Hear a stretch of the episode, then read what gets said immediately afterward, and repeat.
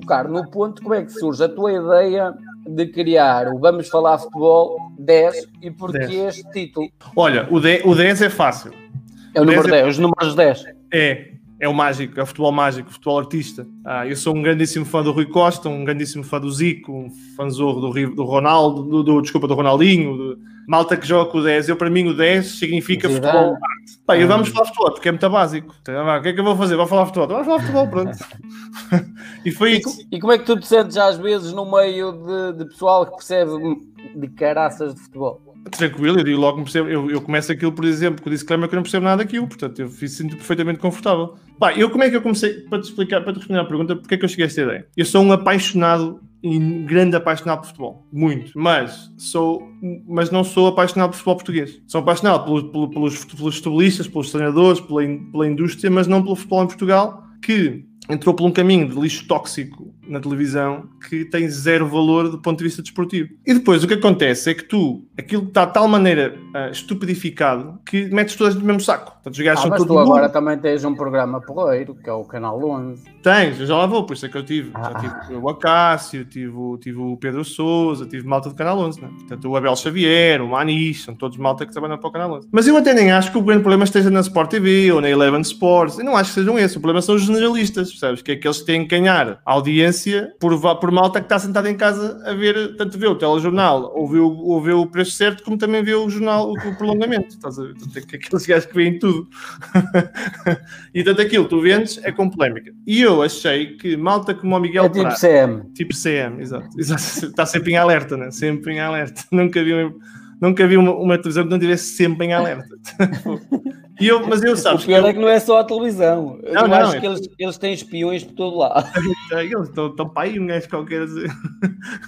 E eu. Cá para mim foram eles que trouxeram o Covid, para fazer os alertas. Eu respeito muito, respeito muito malta como o Miguel Pratos, o jornalista da Sport TV, respeito muito o Carlos Manuel, respeito muito o Jó Faria, um abraço para o Jó Faria lá da minha terra. E essa malta merece e merecia que, que houvesse um conteúdo que mostrasse e humanizasse todos esses intervenientes no futebol, que são muito mais do que aqueles programas que às vezes eles são inseridos porque tem que ser, porque a malta paga contas é com isso, né? E a, a minha ideia de Vamos Falar Futebol foi nunca discutir tecnicamente o futebol, pá, portanto eu não sou treinador, não sou nada, portanto eu não percebo nada disso, foi como é que eu consigo criar um registro em que desmonte e humanize muitos, muitos desses intervenientes. E mesmo que eu discuta a atualidade do futebol, fazendo de uma forma brincalhona, por exemplo, na quinta-feira tivemos, tivemos o, tive o painel com quatro amigos que criei nesse projeto, criei ao longo deste, destes três meses, e, pá, e nós brincamos à brava com, com, os, com os temas, nós falamos da Liga e do, do regresso da Liga e da Liga dos Campeões, mas sempre num registro muito brincalhão, percebes? Sempre num registro de pá, quase em conversa de café. E esse é o meu registro. É que é, que é como este. Eu, eu, se não, não tivesse em registro brincalhão, pá, eu brinco muito com o jogador, por exemplo, o Nuno Gomes, que é um jogador Benfica e teve, e teve para ir para o Sporting em 2002. E eu perguntei para o Nuno: esse foi o pior momento da tua carreira, né? Quando não assinaste pelo Sporting. ou o melhor, ou o melhor. O benfiquista ri-se, né? Portanto, eu gosto muito desse registro e, e acho que tem corrido bem. E mais do que isso, eu tenho conhecido malta que eram pessoas que eu tinha admiração profissional mas que passei a ter admiração pessoal. E eu deixo aqui um, um exemplo pá, que eu acho que toda a gente devia ver, tanto a minha como outras, que é o Luís Castro, Sim, treinador. É top, é top. Pá, um tipo absolutamente incrível. Um daqueles tipos que pá, não precisa estar futebol para ouvi-lo a falar, porque é um tipo, uma humildade, é uma capacidade de comunicar, é uma capacidade de criar, de cativar quem está. Pá, muito bom. Pronto, e foi isso excelente, que Excelente, Uh, para quem não conhece o, o programa, um, ele criou há cerca de dois meses e meio, três mais ou menos, quando começou uhum. a, a, quarentena, a bem dizer. Como eu referi há pouco, é uma forma divertida de falar de futebol. Vamos tocar agora numa parte mais séria, que eu uhum. sei que tu gostas. Eh, quais foram os pensamentos que transformaram a tua vida, se é que existiram? E, e sabes que é, é, é sabes difícil... tu agora de perfil, quando estavas assim a fazer, parecias mesmo o Salvador. Vou pôr aqui um capuchinho assim. Ó oh, Salvador, olha que a gente está a brincar. Eu que eu fosse a sério nisto, pá. Pensamentos que dou na minha vida. Sabes que é, é, engraçado, isto agora vai parecer assim um bocado, um bocado, um bocado eh, calimero, mas eu, eu tenho menos 16 dioptrias. Então eu tenho miopia daqueles tipos de fundo de garrafa, estás a ver? Ah. Ainda eu achava que via mal há. Não, quem, achar, quem achar que vê mal está enganado. Eu há 10 anos atrás tinha 7,5 e via mal para caralho. Sim, tu exageras. Eu, eu, eu, vejo, eu é cegueira parcial. E tinha muito acne, mas um acne, uma coisa absolutamente incrível. E agora isto faz, não faz sentido durante muito da, minha infância e muito da adolescência, esta coisa do bullying fez-me ah. muito impacto, sabes? Agora sem brincadeiras. E, e, e, mudou muito a minha personalidade. Eu, brinca, eu sou brincalhão neste fórum, mas sou muito introvertido na minha vida pessoal. Ah, sou, muito, sou muito consciente que as coisas são muito rápidas, sabes? Esta, esta malta gosta e like e, e faz um. Mas, mas passa tudo muito rápido. Um, é muito efêmero, é. é muito, somos todos muito imediatistas. E, mas, mas essa fase e, e, uma fase em que eu, felizmente ou infelizmente, portanto, vimos uma, uma família que não, não, não, não, é, não é abastada, portanto, uma família classe média baixa, tu, tu, nós e eu, tanto o meu, o meu irmão, fomos educados de uma forma em que temos que ser conscientes daquilo, das condições que temos, temos que ser conscientes de quem gira à nossa volta e temos que ser conscientes que não somos mais nem menos que ninguém, independentemente da tua classe social ou da tua, tua, tua carreira. Né? Claro. Um, e eu digo isto sempre na brincadeira, apesar de eu achar que tenho algum sucesso, se fores, tu se fores lá à minha terra e me vis a passar na rua, a malta acha que eu faço, que eu sou drug dealer e que, porque continuo a ter muito consciente que isto é tudo muito, é brincalhão e, e é fixe ter sucesso, mas isso não é muito mais do que uma, uma componente quase ao lado, né? porque a tua pessoa é a mesma. Mas essa, essa, essa, essa infância e essa adolescência muito marcada, e foi mesmo muito marcada, agora sem brincadeira, por, por bullying, por pá, contínuo gozo com os teus óculos e com a incapacidade, por vezes não poderes fazer nada porque realmente é o que é, marcou muito e marcou-me para um ponto de, de, eu, de eu ter, ter dito a mim mesmo, pai, com lá, 14 ou 15 anos, que a minha forma de, de pagar seria bater esses gajos todos aos pontos. portanto, eu vou arrebentar esses gajos todos aos pontos e, portanto, aquilo que eu vou fazer é ser o maior. e, e batalho muito para isso, sabes, Alexandre? Sem brincadeiras. Não porque eu quero mostrar a ninguém que, que quero pagar alguém essa, essa, mas para mostrar que essa fase não é mais do que uma passagem e não, não significa nada de quem realmente vai ou não vai ter sucesso. Mas é importante que os pais e, e quem, quem educa entendam que deixar os filhos fazer isso a outras crianças é errado, não ajuda e marca para o resto da vida. Eu posso dizer hoje que muitas dessas experiências marcaram-me, percebes? Marcaram-me negativamente. Eu sei o que é isso porque eu não estava a brincar quando estava a dizer que tinha 7,5. Pois é Aliás, isso por exemplo, eu dou-te um exemplo, eu vivi na Venezuela e a minha mãe só se apercebeu que eu via mal quando eu estava com a televisão aqui. Isso, sim, sim. para não falar que, por exemplo, para mim não existia cor, era preto sim. e branco. Sim, sim, sim, sim, sim, sim, Ou cinza. E eu só comecei a perceber que havia cor o dia que me levaram ao, ao oftalmologista e me meteram umas lentes à frente, porque senão até ali não percebia que, que existia cor. Sim. E aos 30 anos é que fui operado a laser e hoje não uso óculos, tenho zero dioptrias. Eu mas não isto... posso ser operado, é ficção científica. É, mas isto para dizer o quê? Eu sei bem o que é. Eu só conhecia os meus colegas à distância, eu joguei futebol uh, até os séniores, mas usava lentes de contacto a partir pai dos 12, 13 anos. Sim. Mas antes disso, antes de usar lentes de contacto, se eu tivesse sem óculos, eu só conhecia os meus colegas pela forma de caminhar quando estavam a chegar pertinho, mas era tudo a formigueiro estás a ver a televisão quando está desligada. Eu sei, eu, eu, eu, se estiver, eu se estiver daqui para o computador, como estou agora, que estou para aí a 30 a 20 centímetros, sem óculos, não consigo perceber nada. Portanto, isso estamos a falar daqui e eu não consigo ver daqui para aqui, né? Por isso eu também o que é isso que estás a falar. É, há uma experiência que marcou muito, sabes, Alexandre? Eu tinha para aí, para aí 11 anos, talvez. Um, e, tava, e, jogava a futebol com os óculos, porque não, não usava lentes de contacto.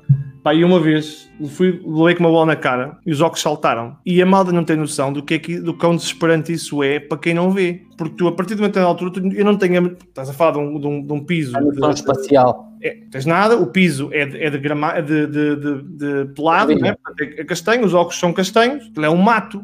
E, e, olha, sabes que durante 30 segundos ou um minuto ninguém me ajudou a buscar os óculos. Eu andava a palpar no chão a tentar encontrá-los. Porque as pessoas não têm noção, as pessoas acham que isto é uma brincadeira. E, e isto vem muito, agora sem tirando um bocado à parte, vem muito da nossa um, sociedade que é demasiado egoísta, sabes? Os pais, uh, epá, são crianças, isto é uma brincadeira. Não é, pá, não é. Agora é que são coisas que vão deixando marcas. Vão, vão. Aliás, isto foi há 11 anos, eu tenho 33 e eu lembro como se fosse hoje. Portanto, temos de ter todos uma responsabilidade. Ou seja, foi há 11 anos e tens 33. Ok. Não, não, eu tinha 11 anos e foi há 30, eu tenho 33, portanto foi há 22 anos, é o que eu estou a dizer. Portanto, 22 anos depois, eu continuo a ter muito marcada essa, essa, essa, essa história específica. Olha, mas, mas por um lado, também me ajudou a marcar a minha personalidade A querer mostrar também que querias ser alguém e que isso não te iria impedir de chegar a algum lado. Olha, ao longo da tua vida, existiu momentos de autodescoberta que tu possas partilhar connosco? Eu, eu, acho, eu acho que quando comecei, quando comecei a estudar, quando fui para a universidade, ah, e quando comecei a trabalhar na área de tecnologia, eu achava que ia ser um tipo de, de, de cave, um tipo de quase de laboratório, por causa da, alguma das experiências que eu te falava antes. Um, e, eu, e, eu, acho que há, há, um momento, alguns, sei lá, devia ter para aí 21 ou 22, 23 talvez, em que tive de fazer uma apresentação, uma coisa assim mais em público, e aquilo correu de tal maneira bem, sem eu ter feito qualquer preparação, que eu disse, pá, espera lá, se calhar consigo fazer isto. E é engraçado, isso foi uma apresentação pá, banal, mas daí para a frente eu nunca mais achei que ia ser um gajo de cabo. Eu, eu mudei completamente um dia para a noite para uma perspectiva de, pá, eu se calhar posso ir agir pessoas e lidar com pessoas e apresentar e falar e discutir porque eu sou muito melhor nisso até do que nos gajos da cave. Que eu, para quem não sabe, os gajos da cave são os gajos do, das TIs, das tecnologias, que um gajo vai lá e manda-nos manda uns, uns biscoitos. Os, entre aspas, os nerds. Os nerds, sim. E, e, e esse, essa é uma apresentação, eu devia ter, pai, 22 a 23 anos. E mudou completamente a minha carreira. Eu estou rir. Quantas vezes vamos lá e mandamos uns biscoitos? não é, tu mandas, mandas uns amendoins, porque...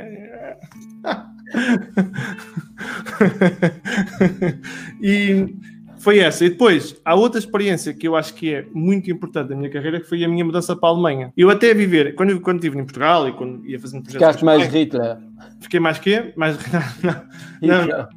Mudei, criei mecanismos de rigor e, e, e, entendimento de gestão de conflito com malta que tinha dado meu pai em sociedades muito complicadas como é a sociedade da Zona de Estugarda, que é quase um micro, uma micro-sociedade complicadíssima. Aquela experiência, aqueles primeiros seis meses, foi uma coisa incrível, pá, uma coisa absolutamente incrível. Um, eu acho que hoje sou muito melhor do ponto de vista profissional, do ponto de vista de gestão de, de, de pessoas e gestão de, de egos e gestão de culturas, muito por causa daquela, daqueles primeiros seis meses. Foi é um pacto absolutamente incrível. Eu tinha 25 Olha, anos a gerir uma equipa que estava em, 13, em, em 6 países com idade média de 45 anos. Eu tinha 25. Ou seja, mais 20 anos que tu. Houve um gajo que me chamava miúdo. Então, miúdo. não, não era para menos. Não, ele tinha razão, o homem que ia fazer o quê? Olha, campeão. Eh, vamos tocar na segunda base de sucesso que tem a ver com o propósito de vida. Já encontraste o teu propósito de vida ou ainda andas à procura dele? Completamente, já encontrei há muito tempo. O meu propósito de vida é, é curtir a brava enquanto cano. Ah, e uh, algum dia, porque tu tocaste nesse ponto na primeira parte, algum dia te passou pela cabeça qual é o sentido da vida? Porque tu tocaste na tua parte, na primeira parte, onde falavas que gostas da parte teológica, das cenas, tentar perceber, e aí surge aqui no propósito de vida muitas destas questões que às vezes uh, nós, enquanto somos novos, não ligamos se calhar muito a isso, mas depois há certas fases da vida que nós começamos a questionar-nos até que ponto o que é que andamos aqui a fazer e de onde é que nós vimos e para onde é que nós vamos.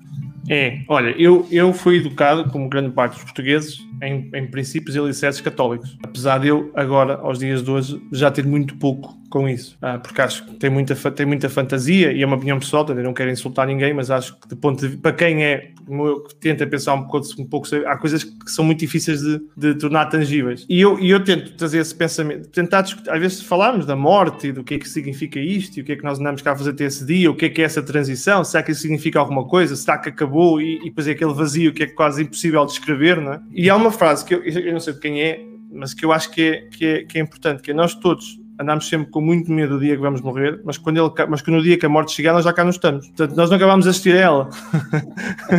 Porque ela, quando ela cá chegar, nós já cá não estamos. Um, e, portanto, eu, eu seria mentiroso se que não tenho medo de morrer. Não, eu não diria que tenho medo, mas não, não me apetece. Não é uma coisa que me, pá, não é uma cena que me assiste. Não, não, me, não me apetecia. Mas eu, era, eu, eu, durante muitos anos fui hipocondríaco com um nível extremo. Pá, daquela cena que tinha tipo 52 cancros por mês e ataques cardíacos a cada quarto de hora e exames cardio cardiovasculares a cada pá, uma coisa absolutamente incrível, quase doentia por causa disso, pá, porque não conseguia, não conseguia encontrar um propósito tangível dessa coisa da morte e da vida, e do que pá, aquilo é tudo muito rápido e coisa que podes morrer de um dia para a noite e de um segundo para o outro e que não consegues controlar. Eu acho que depois de ser pai e depois de, discutir, de passares uns tempos, a coisa começa a, eu, eu pelo menos começo a ter menos, menos, uh, dar menos relevância a esse fim e a esse, o que é que vai acontecer depois e a pensar que pá, tenho 33, se isto correr bem, mais ou menos, coisa menos coisa, são mais 40 ou 50, portanto ainda faltam uns anos. Se for antes disso, é, é, o que é. Pá, e tu tens que fazer é, é, é, é, é aproveitando. E, e, ser feliz profissionalmente, mas também ser feliz pessoalmente. Porque tu o que levas daqui é os abraços e as risadas e as, brincade e as brincadeiras, e porque o dinheiro e a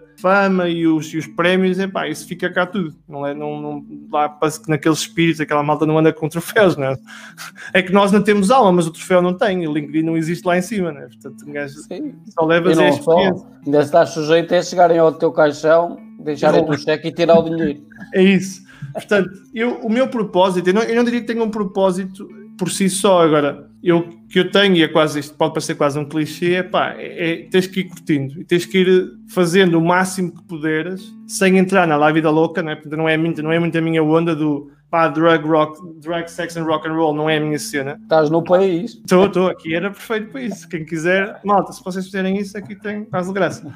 Mas não, não é a minha cena, não é? Portanto, eu não sou wild, live young, wild and free, não é tipo Snoop Dogg style mas, mas gosto, de, gosto de aproveitar e gosto de, gosto de, pá, de ouvir música e gosto de ir ao cinema e gosto de ver um filme e gosto de, recomendo a malta ver o White Lines do, do Nuno uh, do, do ator português, do Nuno, e portanto o Nuno, o Nuno Lisboa.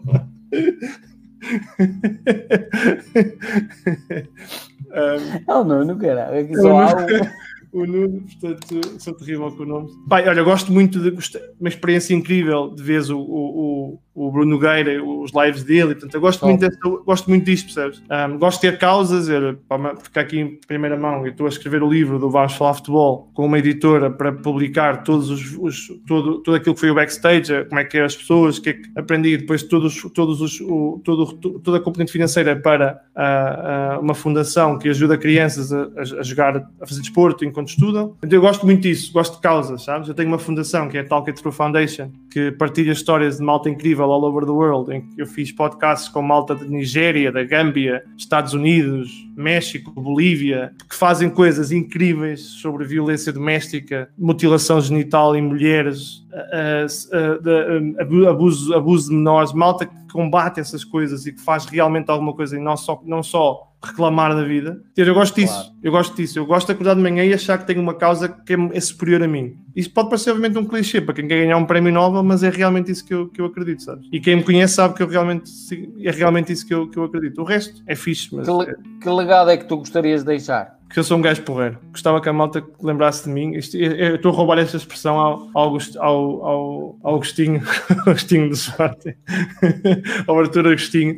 Uh, mas eu concordo, eu gostava que a malta se lembrasse de mim como um gajo que trabalhou à séria, de, brincou quando devia ser, mas acima de tudo é um gajo porreiro. Um... Sabes que eu tenho um bocadinho, esta, essa forma também um bocadinho de estar na vida, que é quando é para trabalhar, é para trabalhar, mas gosto de brincar no meio do trabalho, para não criar assim um clima pesado e a coisa sim, assim muito. Sim. E eu, às eu vezes, tenho... fora disto, eu brinco muito comigo e rio-me muito de mim. Eu também. Uh, uh, e há malta que às vezes, uh, por exemplo, eu tenho 42 anos, mas há pessoal que diz: olha, estou com 42 anos a fazer TikToks e não sei o quê é uma forma de eu próprio me rir de mim e me uhum. divertir com a cena, de tirar o peso. Estás, de, estás aliás, no meio do mato. aliás, se eu apanhar pessoal, por exemplo, como tu, no sentido de profissional, mas brincar ao mesmo tempo, eu entro na onda. Sim, se eu sim. apanhar uma malta assim mais, um, mais soft, então também sei me uh, meter nesse contexto. Sim. Mas adoro este, este. Acho que a informação entra muito melhor quando nós sabemos estar a trabalhar e a brincar ao mesmo tempo do Sim. que estar com uma, uma, coisa assim muito rígida e muito a militar. É, é eu, eu, tenho, tenho os meus 10 princípios, que é aquilo que eu chamo o meu DNA, e um deles é se tens que o fazer, diverte a fazê-lo, ah, porque senão a coisa não tem piada nenhuma. E eu, eu digo sempre, mesmo para as minhas equipas, dentro do escritório, 9 às 6, há, há, há regras e há e há, há, objetivos, desde o momento que nós saímos do escritório, saímos da 9 às 6, somos todos iguais. Não há, não há hierarquias quando vais ao café. Isso não existe. Claro. E quem, Olha, consegue, quem consegue, gerir isso, eu acho que tem mais sucesso. Mais equilibrado também, é. Eh, como pessoa.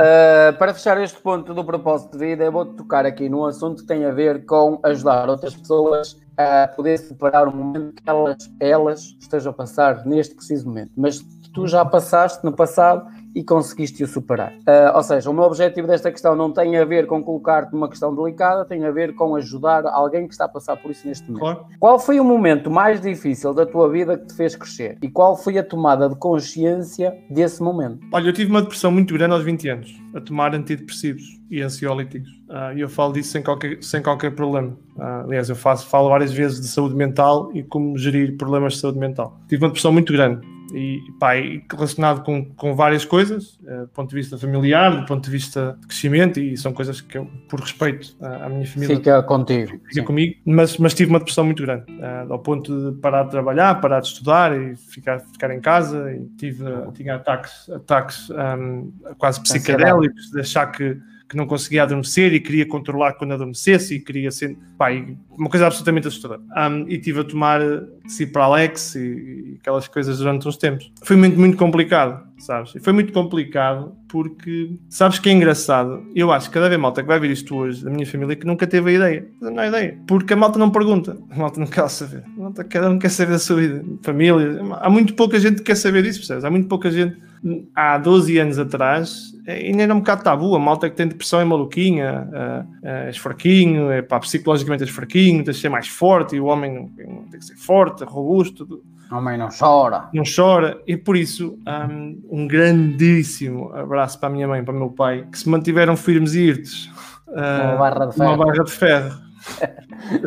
porque não é fácil, sabes? Tu tens uma altura em que tu não sabes, a minha mãe, coitada, ela não é psicóloga, não é, não é médica, não é nada, ela não sabe o que é que há de fazer, não sabe o que há de responder, percebe que eu parei a universidade, percebe, percebe que eu parei de trabalhar, percebe que, que, que estás num, quase num limbo e não sabes bem o que é que vais fazer e portanto ficas num momento muito complicado porque não sabes como é que de gerir, não sabes o que é que vais dizer, o puto pode acabar numa coisa muito complicada e e foi muito complicado, muito complicado. E eu nem sei bem como é que eu saí daquilo, para ser honesto. Não é, não é porque eu fosse um gajo, um, um campeão e andava mentalmente. Não, é pá, eu acho que foi, sei lá, ali um momento em que arranjas um trabalho que te mantenha ocupado e depois dali para cá ninguém cura, ninguém deixa de ter problemas de saúde mental. O que tu tens é aprendes a gerir. Seja, vais criando os teus mecanismos de gestão emocional, os teus triggers, não é? Como a malta diz, há um trigger, tu percebes que te pode. Pá, eu tive ataques de ansiedade, ataques de pânico. Pá, um grandíssimo abraço para, para, a pessoa que era a minha namorada na altura, que é a Marisa, pá, que fez um, fez, teve uma paciência absolutamente incrível, pá, porque eu tinha coisas absolutamente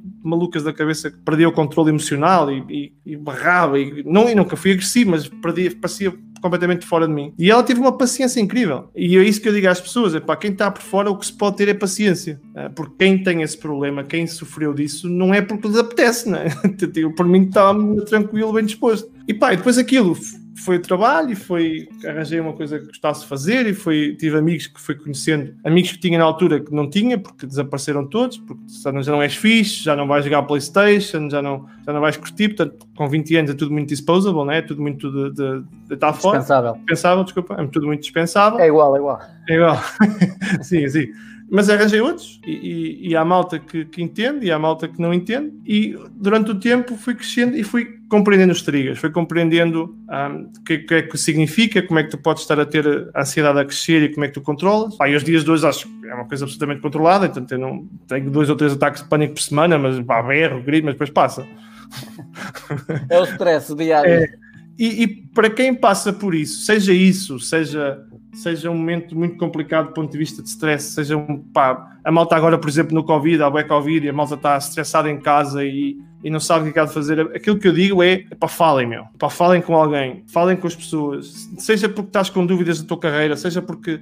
E tu, e tu trabalhas com isso, Alexandre, né? tu, tu, sabes bem o que eu estou a dizer. É, falem, falem, é preciso falar. Tu, se, não, se fechares. Eu, antes de trabalhar nesta área, uh, quem, por exemplo, conhece o livro Sete Bases de Sucesso sabe que eu trabalhei durante muitos anos na venda direta, a liderar equipas uh, uh, de telemarketing, equipas de uhum. vendas, a distribuir é trabalho, a formar, e aquilo é um stress gigante. Sim. E que se nós não soubermos lidar aqui o tico e o teco, é.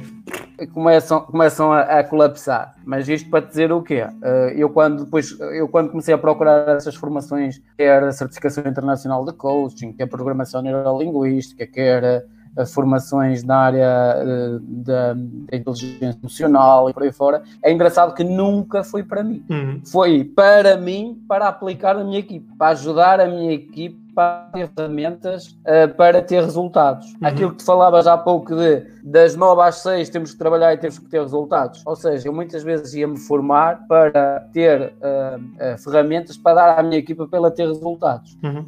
E quer queiramos ou não, passado que em 2011 foi quando eu decidi, em 2007 tirei a certificação, em 2011 foi quando eu decidi, não, olha, vou abandonar esta parte corporate e vou-me dedicar às pessoas, porque há outra coisa que eu também não sei se isso acontece contigo ou não, mas comigo aconteceu. Ao fim de 20 anos de estar dentro de um escritório, de, de, lidar com pessoas, com equipas e por aí fora, eu sentia a necessidade de ver caras novas constante. Uhum. Por isso é que eu gosto, por exemplo, de fazer o 7 Bases de Sucesso ou 1080 Segundos, que foi um projeto que nasceu há 5 anos atrás e chegou a 121 países. Eu entrevistei pessoas desde os 9 anos aos 90 uh, e 7. A pessoa mais velha hoje até já tem 100 anos, já tem mais. Uh, por isso, se isto foi há 5 anos atrás. E isto para dizer o quê? Porque sempre gostei daquilo que tu falas e falas muito muito bem que é a relação humana, o perceber como é que as pessoas, uh, uh, como é que elas pensam, o que é que as leva a agir ou não agir, o que é que as leva a parar ou avançar, e é isso que faz a diferença, porque, por exemplo, nós começamos a falar há dois, três dias atrás, e há dois ou três dias atrás, de repente estamos aqui